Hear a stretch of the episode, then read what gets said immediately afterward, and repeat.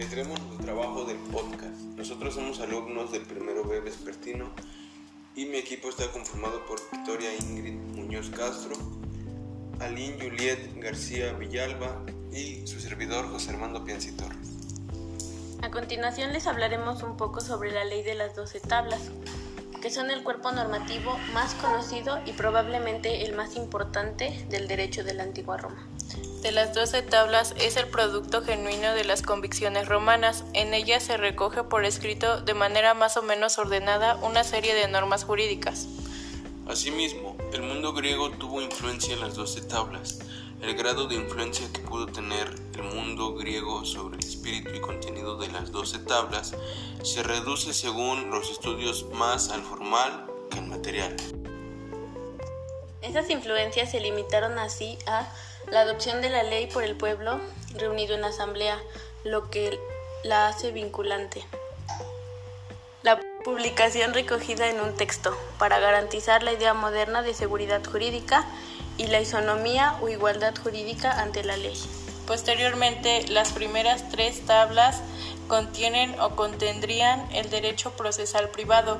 El procedimiento que regulan es de las acciones de la ley, acciones judiciales en que virtud de la ley de las doce tablas podrían ejercer los ciudadanos romanos para la defensa de sus derechos. El proceso se caracteriza por su excesivo formalismo. El pretor era el magistrado que presidía el proceso, encauzándolo y fijando la controversia, pero el juez que dictaba la sentencia era un ciudadano elegido de común acuerdo por las partes. La ejecución de las sentencias condenatorias de un deudor se regula muy detalladamente.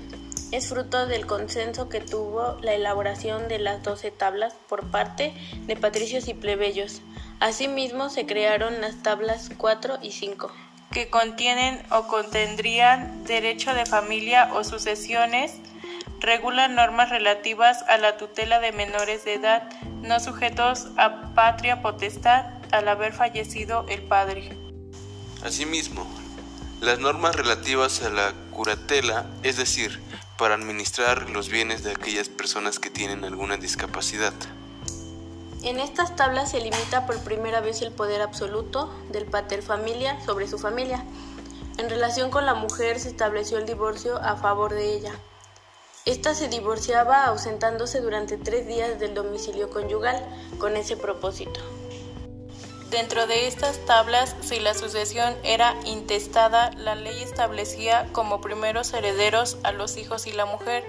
Si no había herederos, todo se quedaba a aquellos parientes que estuvieran sujetos con el fallecido. Tablas 6 y 7. Estas tablas contendrían negocios jurídicos de la época. Serían derecho de obligaciones y derechos reales. Regulan el negocio jurídico, en el que el deudor asume la obligación de hacer la prestación al acreedor. En caso de incumplir, quedaría sometido a la potestad del acreedor sin necesidad de sentencia judicial. También regulan la estipulación en la que el deudor asume la obligación de hacer la presentación al acreedor y en caso de incumplimiento el acreedor podía ejercitar una acción judicial para obtener una sentencia ante el juicio. Estos negocios estaban rodeados de solemnidades. En pleno contrato de compraventa no bastaba para transmitir la propiedad de cosas importantes. En la tabla 7, además, se contendrían normas relativas a relaciones de vencidad entre fincas colindantes. Asimismo, se crearon las tablas 8 y 9 con el propósito del derecho público y el derecho penal de esa época. Se caracterizaban porque contenían tanto normas muy arcaicas como normas modernas, lo que refleja un periodo de transición.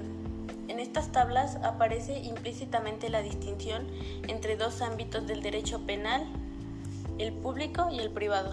El público se ocuparía de los ilícitos penales que eran atentados contra el pueblo romano, como la traición al pueblo romano y de los ilícitos más graves como homicidio. El privado se ocuparía de los ilícitos de menos gravedad y de persecución a la instancia de la víctima o de sus familiares. En la tabla 9 se establece la prohibición de concesión de privilegio por lo que todos los ciudadanos son iguales ante la ley. Tabla 10. La tabla 10 se contendría normas sobre enterramientos e incineraciones, funerales, etc. Se prohibía el enterramiento en la ciudad. Tablas 11 y 12. Estas tablas contienen la prohibición de contraer matrimonios mixtos patricios plebeyos, poco después de esta prohibición fue derogada por la ley Canuleia. La ley de las doce tablas presidieron como textos fundamentales en la República Romana hasta la época de Cicerón, aunque los patricios siguieron dominándola. Y por lo cual, dos tribunos lucharon por la igualdad entre patricios y plebeyos donde a partir de entonces los plebeyos empezaron a ganar terreno en este sentido. Conjunto, las leyes de las doce tablas presentan unos rasgos muy definitorios de la sociedad romana de esta época. En primer lugar, la estratificación social manifestada en la diferencia de los estamentos patricio y plebeyo.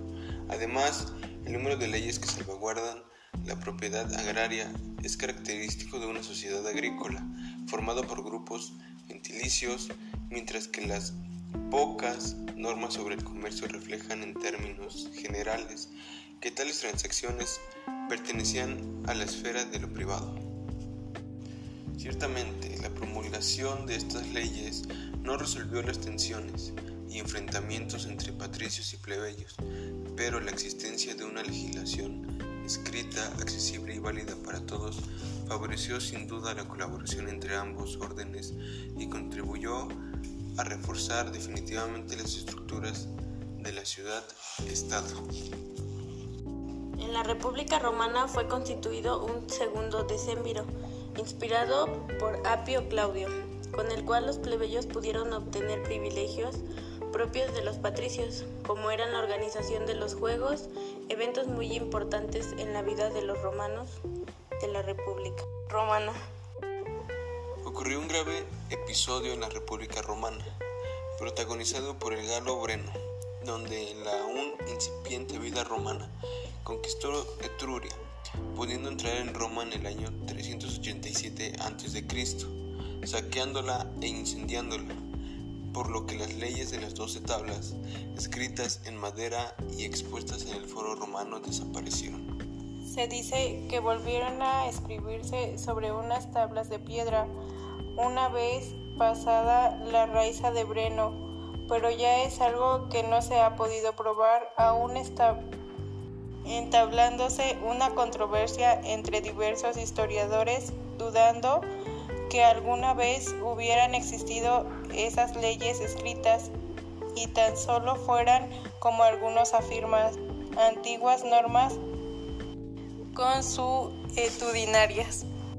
La ley de las doce tablas fue el hecho de plasmar por escrito en plena República Romana de una forma legal y jurídica un antiguo derecho consuetudinario, ya existente en tiempos pasados para la convivencia entre patricios y plebeyos, igualando sus derechos.